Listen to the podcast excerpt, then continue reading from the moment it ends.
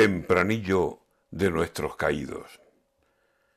Aunque la guerra esté lejos, hasta aquí llegan los tiros.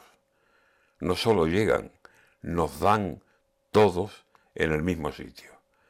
Porque si suben la luz, por si aún no había subido, el gas y los combustibles, España llena de heridos.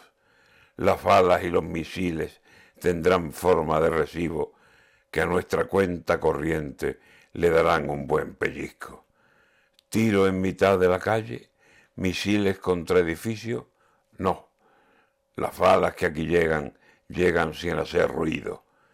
Pero los tanques de Putin están causando estropicio allí donde a fin de mes nos cargan lo que ya he dicho, luz, combustibles y gas, algo diario y preciso, y eso nos dará de lleno en el fondo del bolsillo.